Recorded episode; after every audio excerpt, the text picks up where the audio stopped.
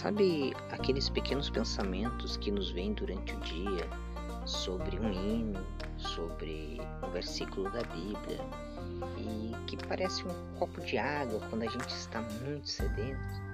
Eles não servem para uma grande preleção, eles não servem para um grande sermão, mas eles servem para aquele momento, e aquele momento o nosso coração se alegra, o nosso coração se enche e a gente agradece a Deus pelo seu cuidado e pelos seus sussurros nas nossas almas.